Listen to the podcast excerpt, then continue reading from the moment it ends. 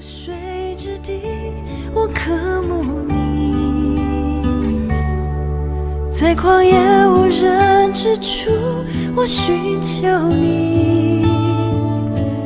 得救在乎归回安息，得力在乎平静安稳。我等候你，如鹰展翅各位亲爱的弟兄姐妹、好朋友们，大家早安！今天我们进入到呃以赛亚书的二十七章啊，我要为各位来读二十七章的第一节到第六节。到那日，耶和华必用他刚硬有力的大刀刑罚鳄鱼，就是那快行的蛇；刑罚鳄鱼，就是那屈行的蛇。并杀海中的大鱼。当那日有出酒的葡萄园，你们要指着园歌唱说：“我耶和华是看守葡萄园的，我必时刻浇灌，昼夜看守，免得有人损害。我心中不存愤怒，唯愿荆棘棘藜与我交战，我就勇往直前。”把它一同焚烧，不然让他持住我的能力，使他与我和好。愿他与我和好。将来雅各要扎根，以色列要发芽开花，他们的果实必充满世界。好，把时间交给已经。以赛亚书二十七章，整章的内容是在讲。最后，以色列要归回神，要敬拜神，而且不止以色列，以色列普天下的万邦万国都要敬拜神。所以提到神神拯救的心意，不止以色列，还包含了全世界。那第一节开始，这里有很多鳄鱼、大鱼、蛇，指的是什么呢？就是这些欺负、欺压以色列的外敌，像亚述。埃及、巴比伦等等这些国家，这些国家敌对神，也欺压神的子民，就成为了神的仇敌，他们就会接受神的刑罚和毁灭。那第二节到第五节是讲到神要亲自看守、浇灌、保护他的葡萄园，不再容许有人伤害他，神的心也不再愤怒，这个葡萄园要成为一个蒙恩的园子。那葡萄园里面有一些妨碍它生长的荆棘、棘藜，神对它有两种处理方式：一种是神要跟他们交战，一种是愿他们跟神和好。而神的心意，深深的希望这一些原本跟神敌对的邦国，能够回转过来跟神和好。讲到葡萄园，大家记不记得在以赛亚书我们比较前面的时候，第五章曾经也有过一首葡萄园之歌，其实是一首很感人的歌，但却是一首哀伤的歌。每次在读啊以赛亚书所使用的一些譬喻、画面啊背景或故事，我都觉得上帝真的是一个非常厉害的文学家，也是艺术家。啊，也是说故事的人，他用各样各样的方式来让人能够进入他的心情，了解他的心。在这里，他就用葡萄园比喻他是栽种、看守、浇灌啊，绝就是把那个土挖松，然后使这个葡萄园变成好葡萄园的园主。但是，怎么会这个好的葡萄园园主这么细心浇灌之下，他结出来的却是坏葡萄呢？哦，就是野葡萄。那第五章就讲到神对这个葡萄园很失望，所以神就要拆毁这个葡萄园的篱笆，还要审判这些野葡萄。但是来到第二十七章，葡萄园的结局不一样了。好，在这里第二节就说。当那日有初九的葡萄园，你们要指着这园歌唱。这里神说，人们要开始夸奖这个葡萄园，要歌颂这个葡萄园，因为这次葡萄园不再出产野葡萄了，而是在第六节这一节的应许说，将来雅各要扎根，以色列要发芽开花，他们的果实必充满世界。其实，就算直到今天，我们从神的救恩历史来看。以赛亚的预言，我们会看见那时候以赛亚不知道将来以色列会如何，但我们现在已经看到很多关于以色列的发展历史，还有他对世界的影响力。不只是弥赛亚从他而出，全世界都受到救主基督的影响。而且神不断的在其中看守、浇灌跟保护。后来以色列还复国，我们现今也知道，很多的先知都说，将来福音要传回以色列，世上万邦万民都要得救。但是神的心意。拯救绝不只有以色列人而已，而是地上的万族万国都要敬拜神。所以这一章的后面十二到十三节说到那日，耶和华必把以色列人从幼发拉底河到埃及小河一个个的召集起来，像人打树拾果子一样，就是很多的果实，上帝要一一的捡拾。而且那天号角吹响后，亚述地将要灭亡的以色列人和流散到埃及地的以色列人。都必到耶路撒冷的圣山，圣山敬拜耶和华，所以这是一个多么宝贵的应许。所以这几天我们读，如果从二十七章往前推，二七、二六、二五、二四这四章也被称为以赛亚书的启示录。你们会发现里面有很多像很像是启示录形容的词语，比如说筵席。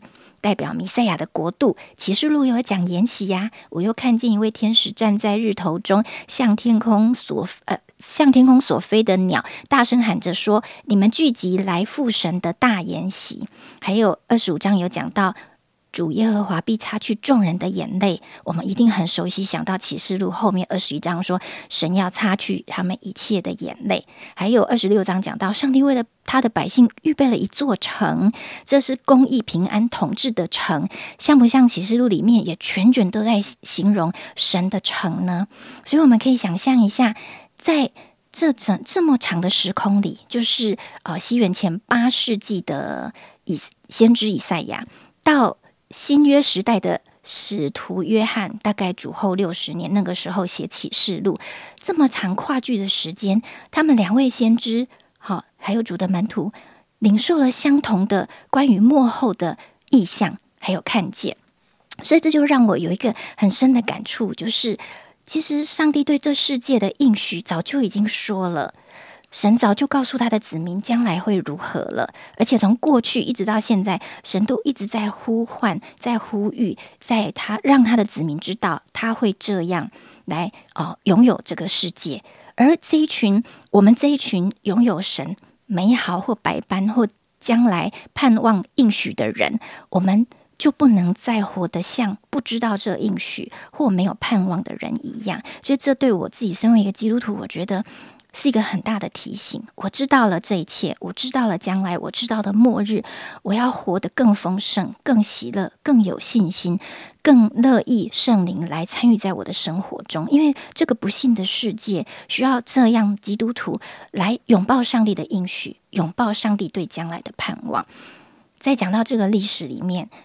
历史的英文是 history，整个以色列人的历史真的就是神跟他子民互动的故事，就是 his story。不止神对以色列这样，一直到现在，这个救赎计划一步一步的都在成就。所以，我们能够很确信知道，整个历史的长河都在神的手中。只要我们愿意进入，只要我们愿意配合神的救赎计划，我们就能参与在神拯救的故事中。我记得以前不管念西洋史、中国史、近代历史，都觉得很很辛苦。硬背，因为那些历史跟我没有太大关系，跟我很遥远。里面的君王跟我也没有任何的关联。但是当我进入以色列的历史，上帝的救恩史跟我个人有关。神所有的属性跟他所有美好的创造，都跟今天得救的我有关。而且当我成为他的儿女，我还能够参与他整个救赎的美好的计划里面。突然间，我觉得上帝整个救恩的历史好荣耀，好奇妙。好伟大啊！其实我信主很久之后才知道，原来我的外公外婆也是信主的。他们是客家人，是在南头开理发店的时候有宣教士跟他们传福音。后来他们也去过长老教会，但因为我的母亲在婚姻里另一半是未信的，所以我父亲不让我妈妈再回到教会去。直到我大学信主，又把福音带回家。那妈妈也信主，一直到现在。都在教会服侍，而我现在成立的家庭是基督化的家庭，我们继续延续这个神救恩的故事。所以，我，我相信我们教会有非常多上帝拯救的救恩历史的故事，都在我个人、还有我的家庭、还有我的家族中不断的写。所以神不止这样写以色列的历史，他也写我跟我的家族，跟整个我所看见的教会弟兄姐妹这个得救的历史。所以今天就让我们怀抱着一个非常感谢神，非常啊。真的是充满了赞美神的眼光，来感谢他，让我们看见我们生命的这时刻，我们过去的时刻，我们在历史中的每一个定点的时刻，原来都充满了上帝拯救的奇妙，跟上帝荣耀的盼望。好，弟兄姐妹，我们今天就啊一起来祷告好吗？为了今天我们所领受的这一节的经文，主啊，我感谢你，因为在今天的我们所读的经文里，让我们看见。你启示你自己说你是葡萄园的看守者，主啊，谢谢你，你做葡萄园的看守者，主，你看守的是你所在意的，你看守的是你所宝贵的，主啊，因此我深信你透过这段圣经，你再一次的啊，很清楚的告诉我们，你是我们的看守者，你看我们。是宝贵的，你珍惜我们，甚至你为这个葡萄园征战。当那些荆棘离己要要来毁坏这个葡萄园，好像来影响这个葡萄园。当这些荆棘离棘要阻碍这个葡萄的生长，或者要掠夺它成长的养分的时候，主啊，你这个园丁就为葡萄园征战。主，谢谢你。为我们征战，为我们生命的成长征战。谢谢你为我们能够结实累累征战。主，当你为我们征战，我们还怕什么呢？主，要让我们面对那一切荆棘离棘的时候，极离的时候，我们心里想的不是哦，它有刺，哦，它长得好多，或是怎么样？好像我们觉得很无助，我们只是一个软弱的葡萄枝子。说有的时候真的，我们好像觉得那个葡萄树，它不是一个强壮的树，是一个是一个一个，好像是一个软弱的枝子。你那个结出的果实似乎也是脆弱的。但是主不在乎我们是脆弱的，在乎你是葡萄园的看守者，是你来为我们保守，使我们能够发芽开花，让这个果实可以充满在世界上。谢谢主，谢谢主，你这样的爱我们。谢谢主，你这样的看顾我们，珍惜我们。谢谢你在我们生命中有不止息的工作，我们把荣耀来归给你。我们要敬拜你，我们生命的守望者。我们要来敬拜你，为我们生命征战的主，而且是征战得胜的主。